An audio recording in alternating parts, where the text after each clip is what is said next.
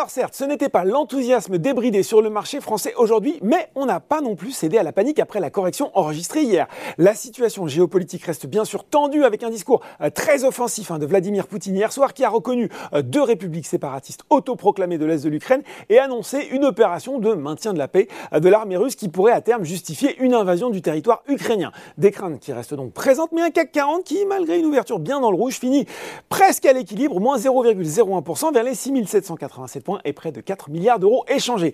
De l'autre côté de l'Atlantique, la tendance est plus nettement à la baisse avec un Dow Jones qui cède 0,8% à 17h45 vers les 33 800 points et un Nasdaq à moins 1% vers les 13 417 points. Allez, qu'est-ce qui monte sur le marché français? Eh bien, attaqué depuis trois séances, Worldline gagne plus de 10% grâce à une publication 2021 saluée. Le résultat net part du groupe des opérations poursuivies s'est élevé à 191 millions d'euros en hausse de 50,2%. Pour 2022, le groupe vise une croissance organique du chiffre d'affaires comprise entre 8 et 10%.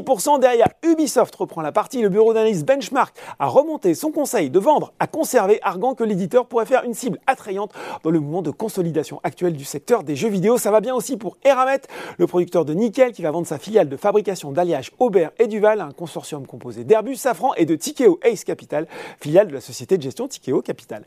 Edenred était aussi à l'honneur grâce là encore à une publication 2021 record marquée notamment par un excédent brut d'exploitation hausse de 18% à données comparables à 670 millions d'euros.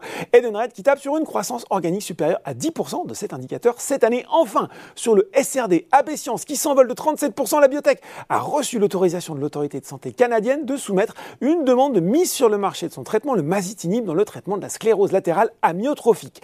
Côté baisse, cette fois-ci, eh bien GTT reste sous pression après ses chiffres 2021 publiés vendredi. Renault est en marche arrière alors que la marque aux losanges qui contrôle le constructeur automobile russe Avtovaz dit suivre la situation en Ukraine et les sanctions qui pourraient être prises contre la Russie. Et puis Valneva et Nexans complètent le tableau des plus fortes baisses du SBF 120.